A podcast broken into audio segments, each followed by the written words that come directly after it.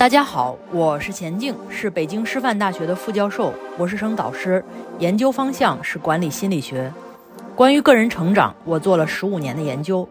考研笔试成绩即将出炉，处在不同阶段的同学们也即将面临对毕业论文未来选择的种种难题。在今天的这期音频中，我将继续的回答同学们的提问，希望对你能有所帮助和启发。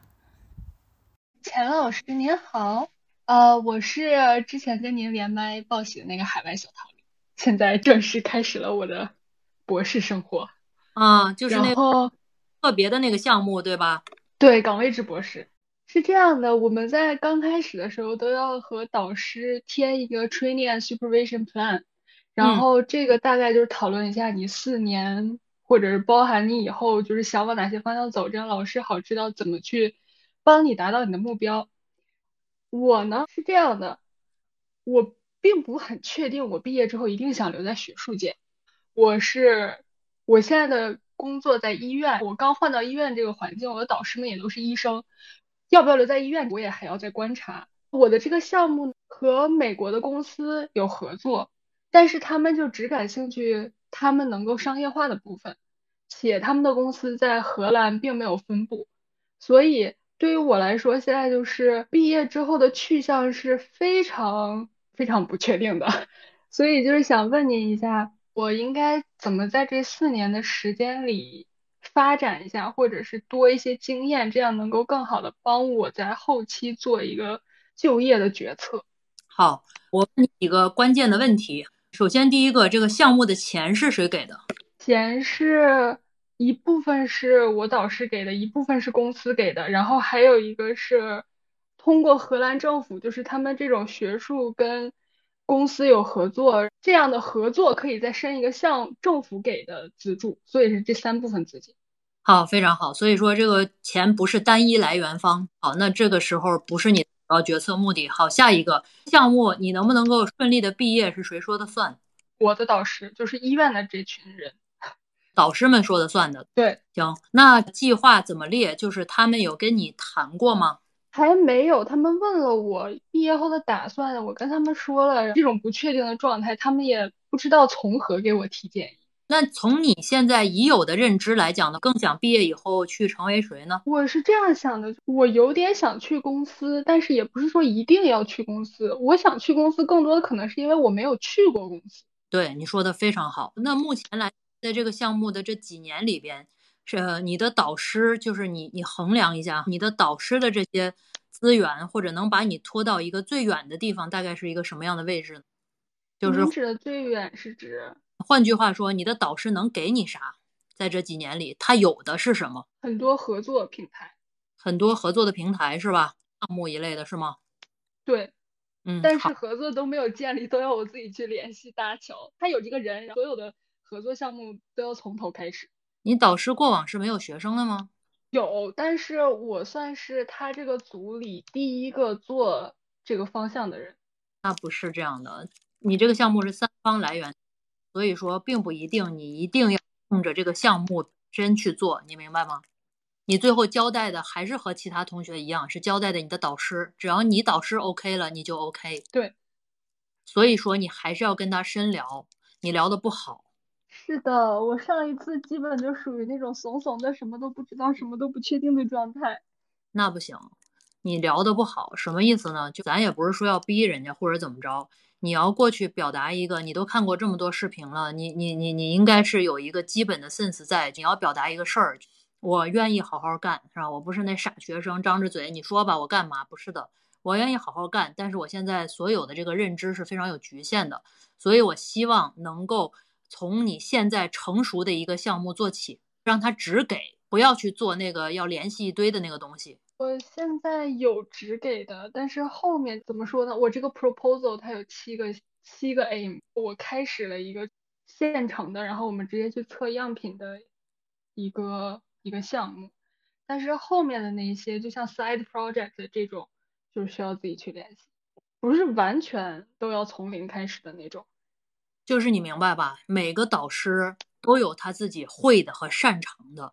我们在任何一个课题组里边，都是不要去拍脑袋，他明明有苹果，你非要说我想要梨，你给我画画这梨长啥样，咱俩开始规划在哪儿栽一棵梨树，这个的效率和线拉得太长，很容易不是说不行，但是很容易把一个初入这个轨道的同学拖到你毫无激情和动力。对。你应该把一个比例拉好，因为就是咱也不是说完全不探索的人，你也是一个挺爱探索的人，所以你应该跟他商量一个比。我做一部分已有的成熟的项目，算是一个我的 training process。我要去训练呀，对吧？我不可能自己 train 自己，还是在个新平台，那是不太可能的。我应该在一个已有的一个平台和方向上面去训练自己。你训练自己的时候，然后你。也在成长，也在长见识，你的想法会不一样。你再有一个，比如说七三八二的这样一个比例，去尝试一些他也没谱的东西，这对于一个学生来讲是一个比较合适的比例。去聊一下，你要跟他好好的去聊一下，因为呢，你这个是在是在欧洲读的是吧？荷兰，对，他们没有那个为学生操心的心，这也是很多这个。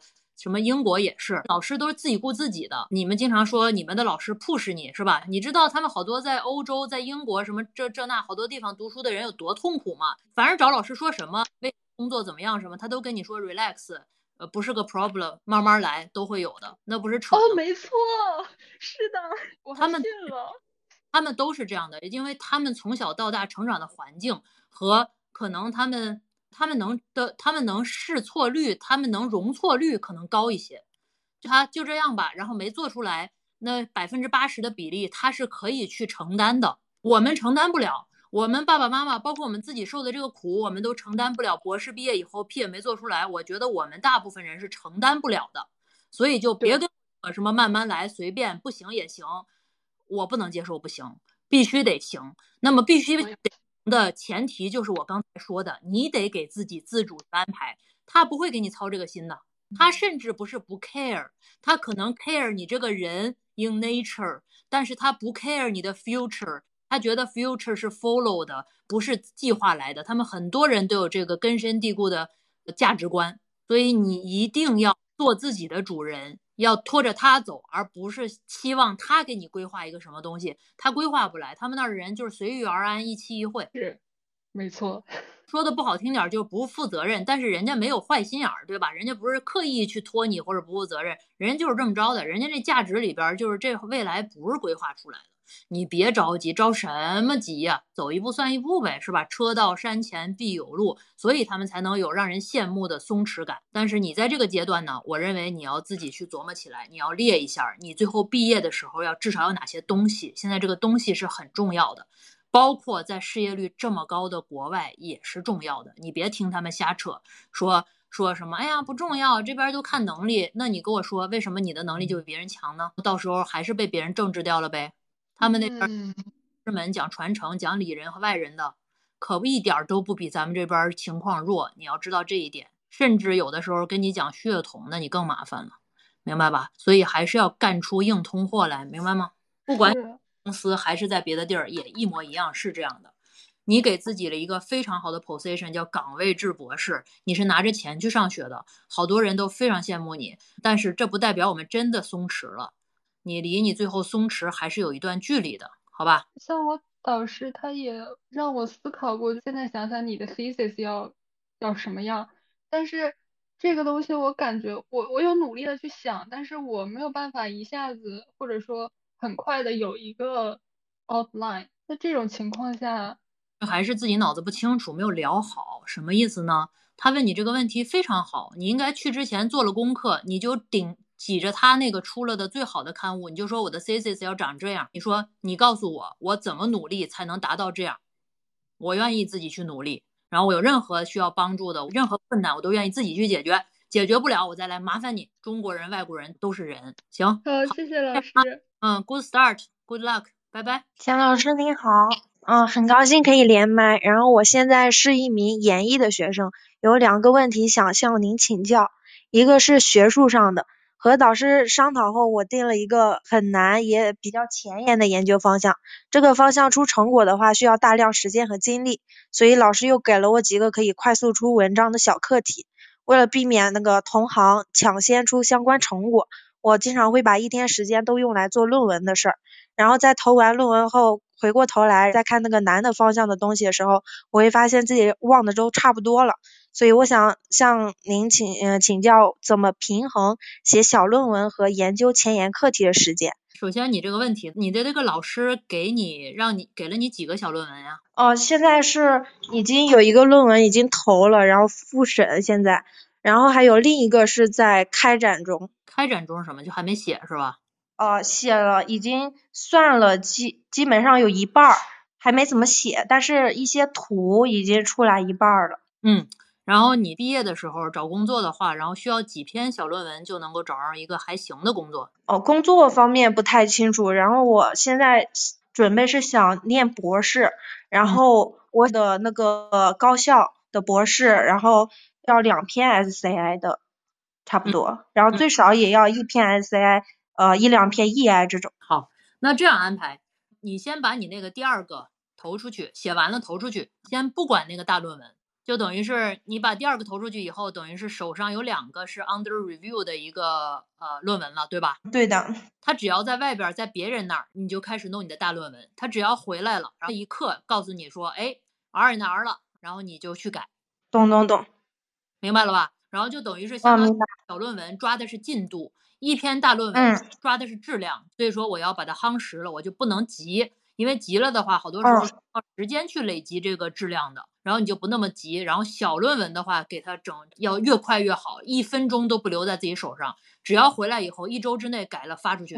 嗯，明白了，明白了。好，呃，第二个问题是社交方面的问题。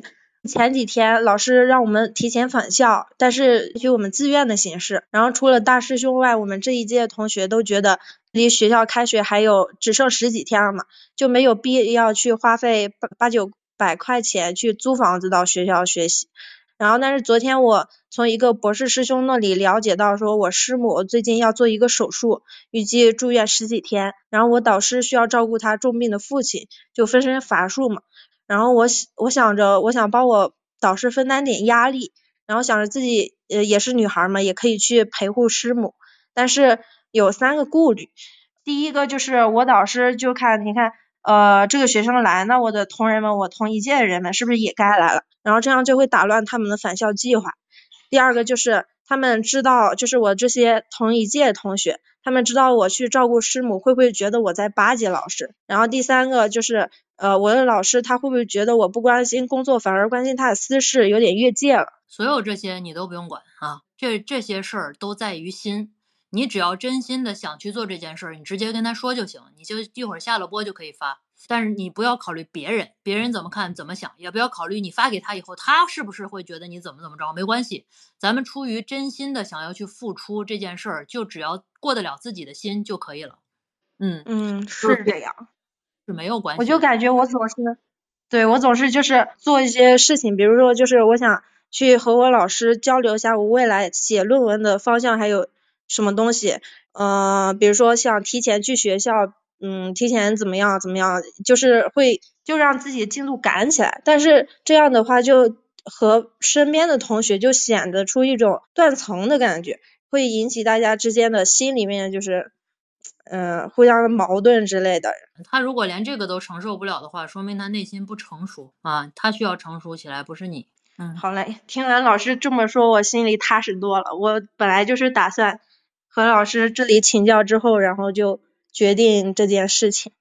就是呃，我再说一下，我看好多人就是在说这个，我觉得大可不必。就是每一个人，每一个年轻人都有自己的奋斗之路，每个人有自己的特长，每个人是有自己的心，独特的心是不一样的。我最不喜欢的一种是什么呢？就是你攀比别人，比如就你说的那种同学，看见你去照顾师母了。他在那儿唧唧歪歪、腹诽什么这那，我觉得这种人是大可不必。或者说他看见你去了，他也要去，我觉得不用。只要你不想去，大家都去了，你也可以不去。只要你想去，大家都不去，你也可以提出你要去。这个东西在于你自己的真心，对，是你自己的真心。就你不要出于任何的外力去做这件事儿，哪怕是你爸妈说：“哎呀，你去吧。”你不想去也可以不去，因为这是分外的事儿，你师生之间没有任何需要做的。但是朋友之间会做，等于是你如果去了，就是在经营一种超越师生合同范畴以外的其他类型的朋友关系。如果我是你老师的话，我会觉得跟你进入了新的一个阶段的其他关系，但我并不期待，我也不会因为你做或者没做而去惩罚别人，你明白吗？并不期待，但是明白。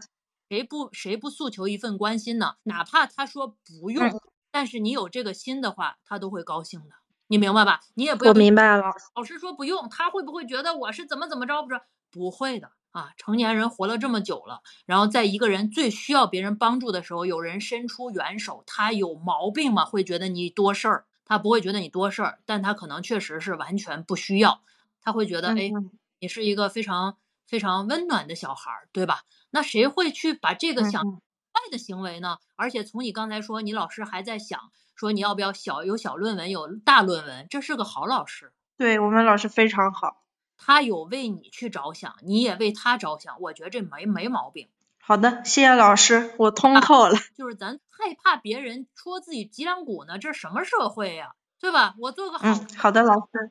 别人戳我脊梁骨，怎么着我就都是同流合污才是一件好事吗？太奇怪了。就像我最这最近几天在看那个《狂飙》啊，我看的看了两嗯、三集，看的我心里太堵了。就是好人都要被这个这个这个某种形式的社会的环境去弄成坏人啊，然后不坏活不下去，这看着太堵心了。我们的社会应该是啊，你想做好事儿，是别人觉得好的，而同时我们也不给不做这个额外的事儿压力，这不是才是应该是一个宽松的环境吗？温暖的环境吗？就可能有时候就想着去和大家一样，然后就好像就是这样的话就会融入那个圈子，然后大家之间的关系就很和谐。但其实有时候没必要想太多。完全不需要，但是人真的是很可怕，所以说环境要好。但是我也我也能够理解很多年轻的朋友们想要去呃社会化是吧？想要去和别人一样，这样的不太会被排挤，我也能够理解。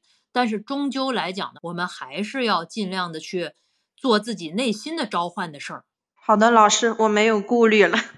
好的，拜拜啊，喂，老师好，你好就，是我之前给您连过麦，是在我快考研的时候，我这在这还有二十天就出初试成绩了，我自己内心就是有一些问题想问问你。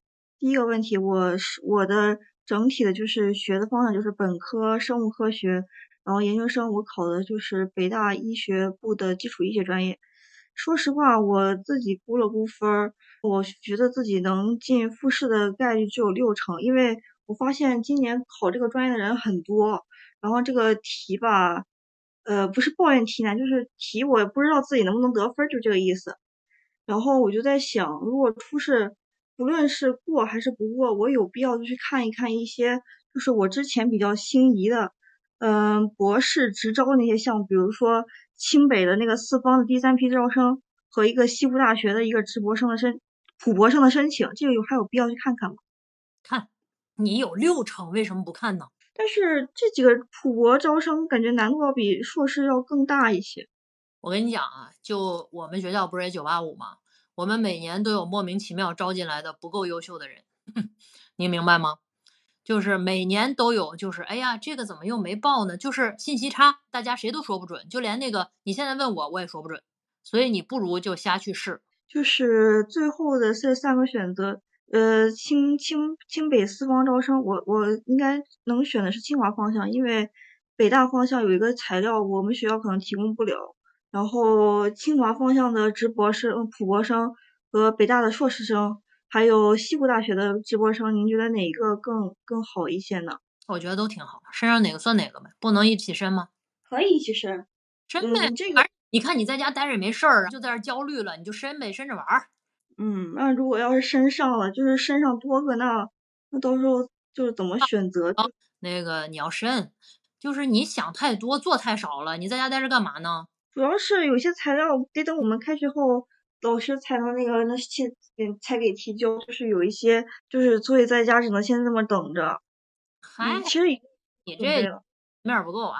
人家大把的人可以在远程遥控老师和同学帮他办事儿的。然后还有就是，你开学和老师开学的时间不一样，一般老师开学比你开学要早个一周呢。哦，对，对对对，我们研究生已经开学了。你想办法，你你看，这就是我们经常这傻小孩儿，就是有什么人家说不行，然后坐在家里边焦虑，哎呀，这可怎么办呀？他说不行，哎呀，就是不行，哎，我真是太差了。他们都好优秀啊，毫无用处啊。争取有什么材料是你坐在家里开不出来的呢？没有什么材料是开不出来的啊。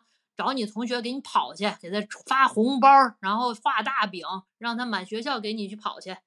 好，好，老师。还有一个就是，就是老师是怎么看待我们这些大四本科生考研失败之后就业的这个问题？老师没有时间看待你们，可能 no point，没有 opinion。嗯，我就在想，就是你跟你讲，个人是有看法的哈。其实呢，我觉得要去上研究生，就把博士上出来；要不呢，就直接本科就去就业。我是非常建议这个的。哦，我还想就是。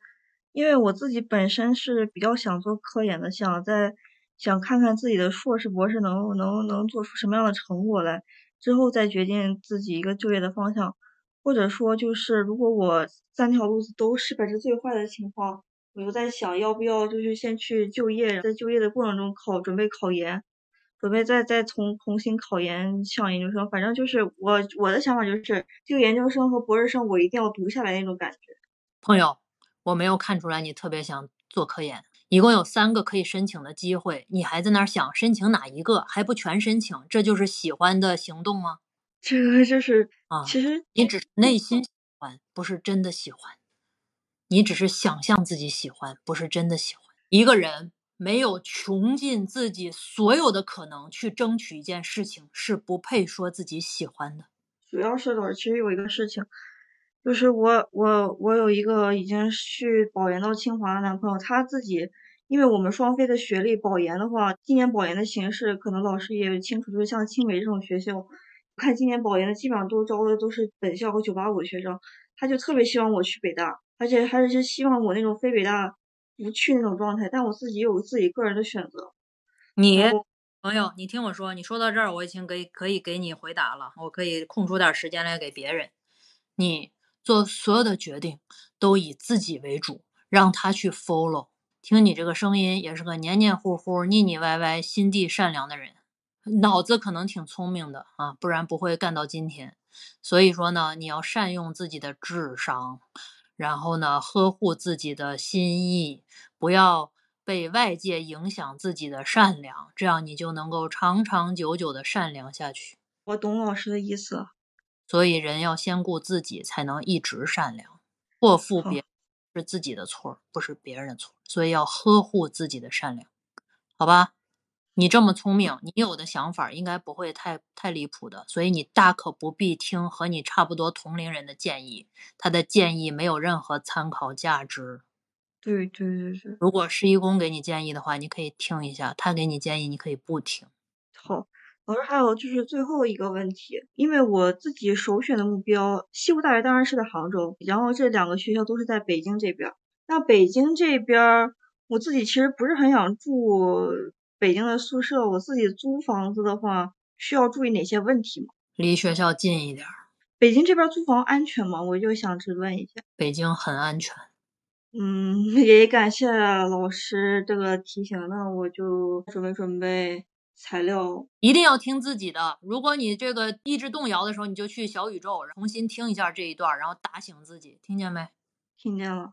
好的，拜拜。怎么说呢？有条件，你想过得更好、舒服点，那就租呗。但是其实这些大城市租房挺贵的，我是觉得没必要。学校里住着又便宜，那学校里是顶级安全，那不用说，是吧？全北京最最安全的地儿就是学校那里边 inside。钱老师好。就是这样子的，我是在英国读的硕士，还有大概半年毕业。我是在想，我读的是文化管理专业，我想在考虑要不要读博这件事情，或者说去找工作。我听网上讲的一些呃言论，就是如果你还在纠结你要不要去读博，那么就说明你不够真正热爱去这做这件事情，你也就不要去考虑读博，就直接工作吧。就是怎么样去评判一个人？他的动力，或者说他有没有这个读博的学术潜质呢？读博只有一个前置条件，就是你想读博。然后同时呢，你说的网上说的那个，我恰恰认为相反。既然你不知道读不读博，说明你没有一个特别想去工作的工作，那你不如去读博。对，是的，谢谢老师。因为我本科学的是戏剧管理，然后研究生方向读的是电影和文化管理，但是我就是对管理就文化管理这方面非常的感兴趣。但是你让我真正去落实到，我有在剧组工作过，然后也有在这个剧院、剧场，然后也有在这个文化组织工作过，但是这些工作我实际去。体会了两到三个月之后，我发现我其实并没有那么喜欢，所以我就特别纠结。我希望说我能继续读博，然后去做一个我比较专精的某一方面，再去这个找我自己希望的工作。我想是这样。你这个想法特别好啊，我非常建议你去读个博士。你现在回来呢，就是一个非常傻的留学生，我是说外人看啊，不是我看。然后你要读个博士回来呢，就很容易把自己经营成艺术家。无论你是去高校里边当个学者，然后在外边做项目，还是你直接去做项目，你的逼格都不一样。好的，老师。然后呃，我想请问您了不了解？就是我想考博的方向是北大艺术学院的文化产业管理方向。呃，我有同学在那里读读那个硕士，他跟我说北大是非常注重这个学术氛围的。但是呢，因为我本科没有时间，或者说没有这个专业能力去发表论文嘛，到英硕的这个阶段只有一年。我也在尽力的去找这种期刊去发表，但是现在目前还是没有回信，所以这个怎么办？你这个背景完全不应该回来读博士。但是我我真的不喜欢英国这种生活氛围，它的学术氛围可能好，但是我也没有太深入了解。我在国外待的每一天都不喜欢那个生活氛围，但是为了回来能有一个好生活，所以我每一天都得在那儿待着。好的，谢谢老师。但是我就是想回来，怎么办？你就不应该回来。你回来的话，就是给了自己一个 hard 模式；你在那边的话，就给自己个 easy 模式。你放弃 easy 模式去 hard 模式，就是自取其辱的孤独。行，那您您给的建议就是多关注这边英国或者说国外的这个博士，然后再加上我要去确定好自己，如果没有特别想工从事的工作的话，那我就去读博，好好准备博士的。就是我并不是说回来这博士不好啊，我没有这个意思，也不是说外国的月亮就圆。但是以你现在这个综合的背景，你回来几乎是没有可能找到博士读的。是因为我的学术背景嘛，就从事这个科研的项目，没有任何的优势。你知道每年有多少这种上在外国上 master 的人跑这儿来申请我的博士吗？我没有看出来任何比我其他的学生的优势，所以说我从来没有收过一个这样子背景的同学。我相信北大清华也是一样的，就是你没有优势啊，也不是没有论文，你没有任何的 training，也没有优势。然后你可能口语英语好一点，那你的那个 academic writing 也不一定好，所以你没有任何优势。但是相较于我，我不太清楚，我不敢这么说。但是就这半个学期的学习来说。这个我们的就是老师所教的这个检索能力，以及这个对于学术这个严谨的态度，不到半年的时间，我觉得还是逐渐的培养了一些。我想说就是我，我我也不知道说啥，但是我真的就是还是想刚毕业，你已经研究生毕业了，你跟我说的能力是检索能力，就是训练太少，经历太少了，没有任何的拿得出台面的研究生应该具备的科研经历。如果是实践经历可以吗？就是包括你在我在嗯实践经历，我不知道你那个学科，但是以我这个学科的实践经历有和没有没有太大差别。对我我看您是工商管理、经济与工商管理的，其实管理类的大学科方向还是蛮像的，我觉得。反正我这儿不加不加分。没那种问题，谢谢你。安心留在国外读博士是你最好的路了，好吧？好的。谢谢，嗯，拜拜。老师你好，你好，我是准备那个考研复试复试的。对于在简历和自我介绍方面，有有几个问题想问你一下。我是跨专业的，然后我本科学的是计算机，跨的国际商务。是这样的，就是在教育经历这边，我想写一些相关课程，或者说主修课程，因为我我有几个就是专业课考的还是很不错的嘛。但是的话，我又怕，就是我是跨专业的嘛，我就担心我的这些。本科主修的专业跟我的研究生要要考的这个专业没什么关系，但是我觉得这是我学习能力的一个体现，所以说就是应不应该放这些课程以及分数呢？你排序吗？想着从高到低往下排，按照相关性去排。嗯，基本上没有特别相关的，就是有一个有一个选修水课跟我的有点相关，但是我觉得那种课放还不如不放。那你可以都不放，主修课程这一栏就不要写它了。嗯，我不太懂你的考虑是什么，就是你放你考的好的 OK，你总得放点相关的吧，或者完全不相关吗？嗯，因为就是我本科主修的跟我这研究生考的就是大类，确实差距很大。高分有几门课，但是相关的课程。不太多，少数的高分的相关的就得了呗。行，我就是老师，我还有一篇就是普通的期刊，它就是很普通一篇论文，但是这个论文是我我觉得是最拿得出手，也是唯一能够能拿得出手的东西了。就是我我以前之前看过你的 B 站发的视频，您您是说把科研发表和科研经历这两个栏分开写吗？你是要报考什么样的学校？什么？就一所九八五，你那个普通是多普通？江苏江苏省的一篇很普通的省级期刊，它有一点点影响因子，在中国知网上是可以检索到的那种，就是普通期刊，不是 CSSCI 是吧？嗯，就是这种情况的话，我觉得可以不写，因为九八五你去面试的时候，他看到你这么一篇文章，这有什么意义吗？意义其实不大的，说不定还有负面的效果。喂，老师你好。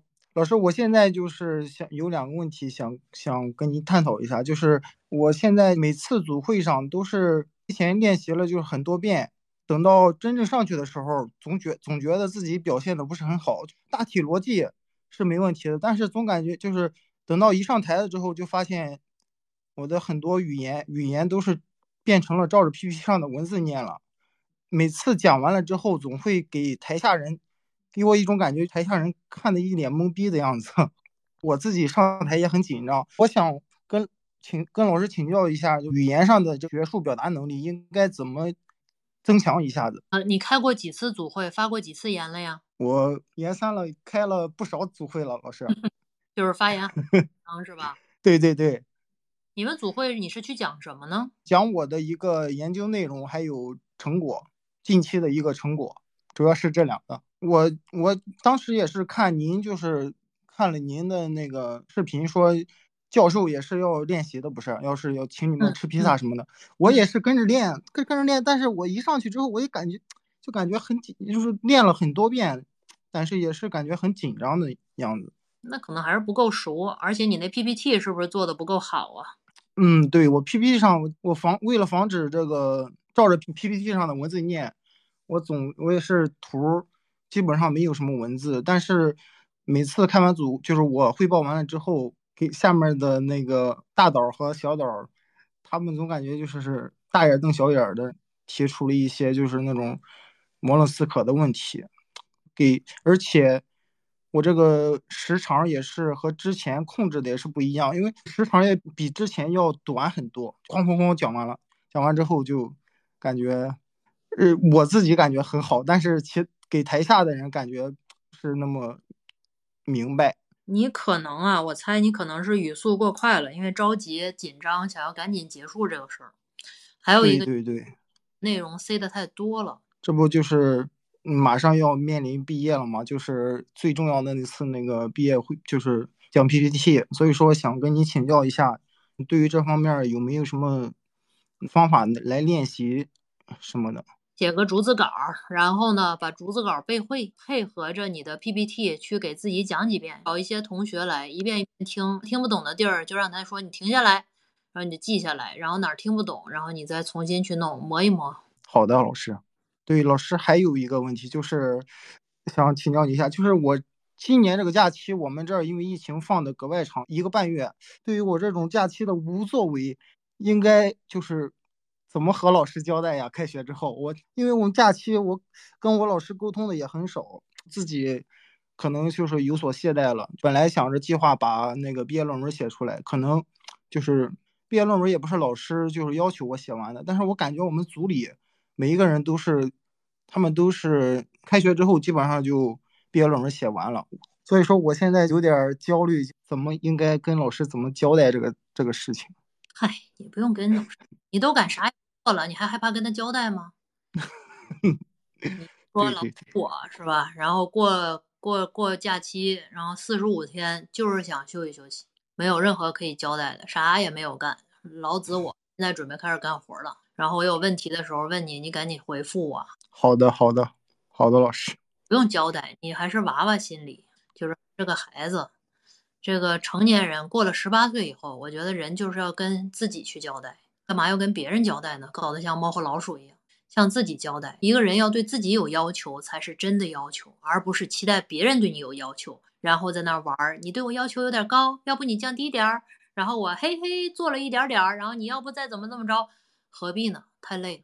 然后当孩子的时候是爸妈管着，然后去学校了，亲老师管着，毕了业以后女朋友管着，然后最后呢老婆管着，就是一辈子都是猫捉老鼠被别人管着，然后最后呢肝肠寸断，这正好有一个 ID 是吧？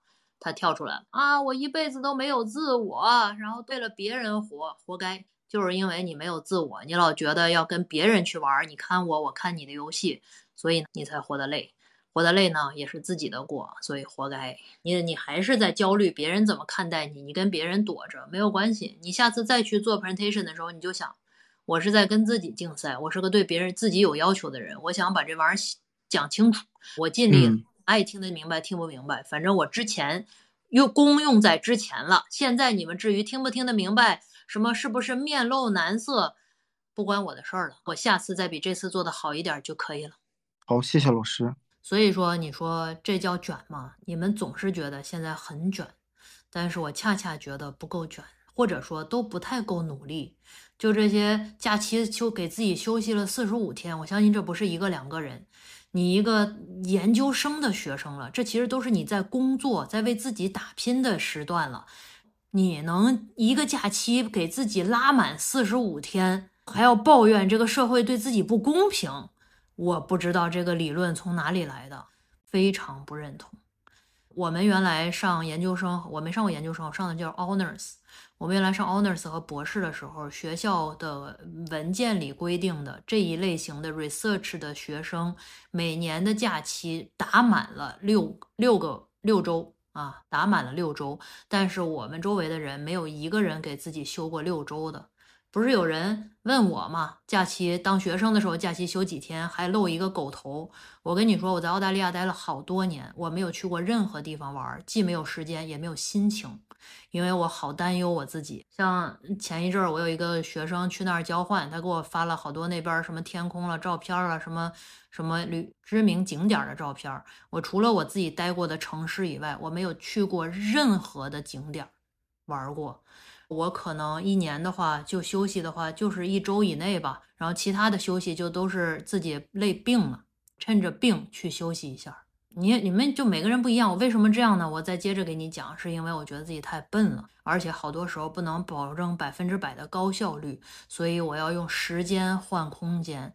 我不是效率没那么高，没那么聪明嘛，所以我要多干一些时间，这样的话才可能有活路。我就是这么想的。我也不能保持那么长时间专注，我没有那么高效率。但是我既然笨，既然不能 always 效率高，那我就只能用更长的时间、更低效率的，哪怕是低效率的长时间，去换取一份心安和出活儿。就是也不是完全没有时间去逛，就是一点心情都没有，就是觉得自己不配啊。说白了就是这样啊。所以说大家经常说卷呀什么的。觉得想太多了啊，还是对自己太好了，想太多了啊。但是呢，我觉得人要自洽，既然没有付出，就不要求回报，更不要去腹诽人家付出的同学，给人家造成一个非常不好的社会环境，这是更差的。谢老师您好，我现在是博四，嗯，就是我平时科研任务比较多，就是已经没有办法把自己从这些事情里面给给摘出来了，就不论干啥的时候，就脑子里都是想的这些事。原先呢，放假回家的时候，我能感觉到在家还挺舒服的，能稍微有一种假期的感觉。但这次过年就在家的时候，我感觉好像越来越奇怪了，很多事情，又有些时候感觉到干啥都没有用了。我也想自己再休息一下，或者是看一个电影，或者是玩一两局游戏的感觉，在在做这些和科研学习无关的事情的时候更难受，就。不知道怎么能能从这种焦虑中稍微能缓解一下。我觉得你还是心里没把事儿干，自己心里边还装着事儿呢，自己也知道没干好，或者是还留着大事儿没干，所以玩不进去。你看我刚说完前面那段，我也解答不了你这个问题。但我是觉得呢，每天你要给自己设定两三件重要的事儿，把它们先干了，剩下的事儿呢，你可以去看电影，可以去玩儿，不然的话你也玩不好。我我也有写，我每天在记事本里写一二三四五六七。太多了，你就写一二，把那两个干了。你可以玩别的，人不太会，你也不是总理对吧？不太会一天需要有一二三四五六七个非常重要的事儿的。好的，谢谢钱老师。好好，拜拜哈，嗯。钱老师你好，哦，我是那个管理专业大四的学生，然后我目前在写那个毕业论文，但是我现在面临的问题就是，我毕业论文所用的数据是我大二大三的时候跟老师课题组所用的数据，然后但是我的毕业论文指导老师他就是做另外一个方向的研究，然后我已经跟学校沟通了，没有办法更换了。然后我现在就在想，我怎样跟现在的老师沟通，然后我们一起把我的毕业论文完成。我比较担心的是这个数据，因为是我们老师课题组的，他已经允许我去写毕业论文了，但是他自己也在用这个出论文，所以我觉得这个数据的话有保密的义务，但是我又不知道，就是跟现在的老师就怎么沟通了。啥意思？我没懂。就是你要跟现在的老师去用过去的数据出论文是吗？对，然后我要写我的毕业论文，但是我毕业论文收集的是访谈，这个访谈的是一手数据，这个一手数据我觉得不能跟我现在的老师去共享，但是我又希望他能够给我一个毕业论文的指导。你那个什么嘛，你问你原来那数据的那个老师，你要你要你要问他，你说你说我现在这个毕业论文一能不能用这个数据？第二个是我指导的时候能不能和我现在这个老师合作？同时，最重要的是你要去说一下，包括你自己要想一下，你用了人家的数据是要带名字的，你知道吗？对这个的话可以的，因为我是哦是其实也是我们大创也是用这个数据，然后我们是一起收集的，大概收集了两年多。谁收的呢？呃，我自己也参与收集了，就是五位同学，然后但是是老师指导收的是吧？老师去拉起来，那就是老师的数据，你要去沟通。好的，你跟你过那第二数据来源的老师去说一下这个事儿，求得他的同意，这个数据就可以跟现在这个导师去共享了，大概是这个逻辑。哦，对，他已经同意我用这个数据了，那我之后再跟他沟通一下这个数据怎么去呃分享。那第二个问题就是两个老师的方向完全不同，一个是做社会保障方向的，一个是政治学方向的，我这个论文就不知道怎么写。你只能按照你的数据写呀，你的数据收了，已经收了，那你还能按照新的方向去写吗？是这样的，担心这个老师会嗯、呃有误解啊，或者我不太好去把这篇论文出写出来，就是可能大家方向不一样。本科论文你写太想太多了，你自己本身是一级学科是什么的呀？管理学，你管理学的怎么有这么多奇怪的人指导你的论文呢？因为我们是公共事业管理，这个专业是近十年出的，它就是学科交叉。然后我的本科老师他的一个背景都都都特别的五花八门。行吧，反正你跟这两个老师去沟通，然后最重要的是你能写出来哈。本科生论文老师没有那么在意，所以你要在意，明白了吧？Hello，钱老师，呃，我是想要跟老师咨询一个问题。之前我有跟老师连过麦，后面就是受到老师的鼓励之后，我从去年六月份写了论文，然后一直分析数据、成稿之类的。最近准备投稿了，我就开始思考下一步的事情。因为我现在情况是九八五的直博生，现在是博三了，离毕业只有两年半。我在想，我是不是呃要出国去交流一下？因为我还没有任何出国的经历，然后我以后很想要留在高校去当一个老师，然后做科研这种的。你现在把东西该发的发了吗？现在的情况就是还没有投，心里也不太稳当。你是不是还得申请那个 CSC 什么的？对，然后 CSC 这个我了解了一下，正常的走国家留学基金委那边提供的机会的时间我是赶不上了，但是还可以赶一下今年四月份的我们学校的这一批，就是也是通过自己课题组出去联系的。我跟你说啊，你嗯要出去的前提是要自己特别稳，该干嘛嗯干嘛，不要因为出去这件事儿而心红，坏了主线。我的主线就是你评估一下自己是个什么样子的人，如果你就是那种有点破事儿，然后都特别影响你各种心情，去了那儿适应三个月，回来之前再适应三个月，各种各样的人，你就可以不去。如果说是一个非常稳定的人，在哪儿都能干活，而且不太会影响自己的进度，你就去。不然的话，完全不划算。去那儿啥也不算，而且到不了已经开始快快乐乐去毕业的事儿。如果你想去找教职，你也知道这里边事儿多呢。你在外边待着，什么也干不了。是。我自己掂量一下，我是觉得对于我来说，毕业的要求我们学校比较低，比较好满足。今年只要这个论文发出来，就是毕业的最低门槛就解决了。我现在手里有已经有了一笔下一篇论文的实验的数据，想着这学期在朋友，你重要的是发东西去找工作，不是发东西去毕业，你不可能毕不了业。毕业现在你九八五的是吧？现在九八五的大部分学科找一个好城市的普通大学都不是特别容易，所以说这里边需要努力的方面非常的多。是的，出去逛荡一圈，你说能得了个啥？联培经历吗？也 OK，但是你准备去大大城市、小城市呢？呃，我都可以，但比较想要在好一点的学校平台。好一点的学校平台，没人在意你联培过没？因为我参考了一下，它基本上你要报的话，都要有一个国外的留学经历，好像才能进第一轮的。那也卡的不是你，那说明你配不上这种学校。那老师，你觉得我要不要考虑一下，毕业后出国，呃，好一点的单位去做两年博后再回来呢？意义不大。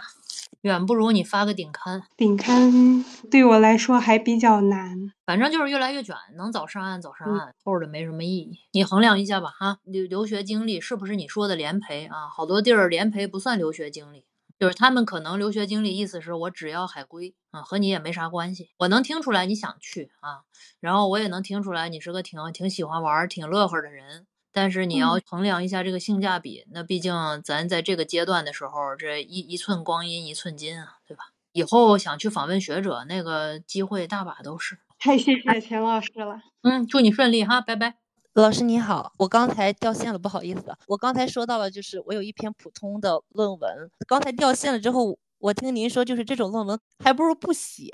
对，那个，但是我知道您在顾虑什么。但是这篇论文从从头到尾，确实是我自己一个人，就是呃，当然一些格式还有发表的一些过程，我是问的我的实验室老师，他他教我怎么去找这个期刊的一些他的一些，比如说参考文献的格式怎怎么要求的，是这样的。但是这篇论文真的是我自己写的，从提出问题。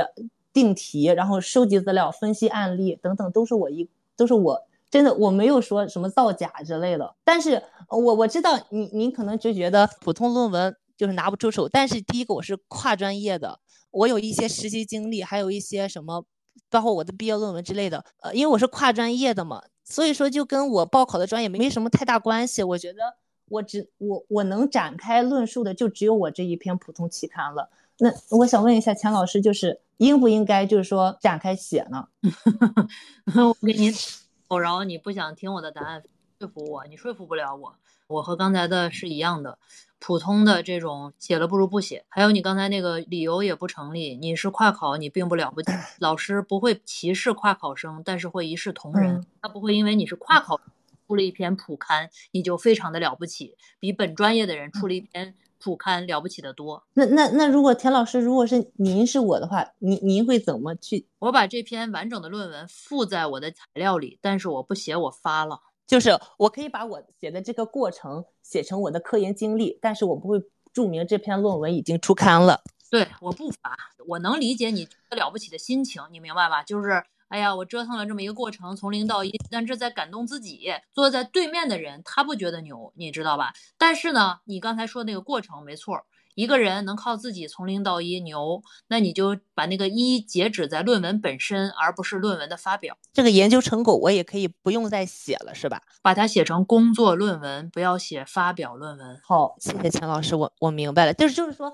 这段经历我是还是可以写的。如果说老师问的，我还可以展开论述。就就是说，你不要写，就是你发了普通期刊，因为这个对他们来讲也没有什么太大的参考价值，而且还有可能被认为是学术造假，是这个意思吗？对你展开论述，也就展开你怎么做这个事儿，而不要展开你后边怎么发的。钱老师好，嗯，我想问，因为我今年研三，然后写毕业论文的时候呢，呃，就是去做的调研是参与式观察。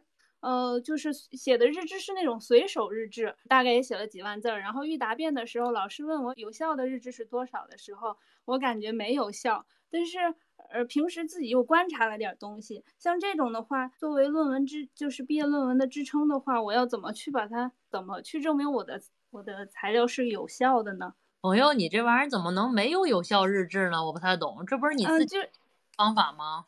啊，对我就是那种随手记，今天。看到了点什么，或者有什么感想就写下来了，就 这个不应该没有，这个也有分析它的方法，比如说什么有有那种什么 text analysis 什么一类的，就是文本分析法啦等等这些都有吧？啊，有有有。对啊，你要说是我收了一个无效的样本，那你让人后边怎么接呢？你这太逗了啊，闹脾气！你把它陈述好啊，你这个直接上来就说没有有效的，我觉得不科学哈。好的，好的，好的，谢谢老师。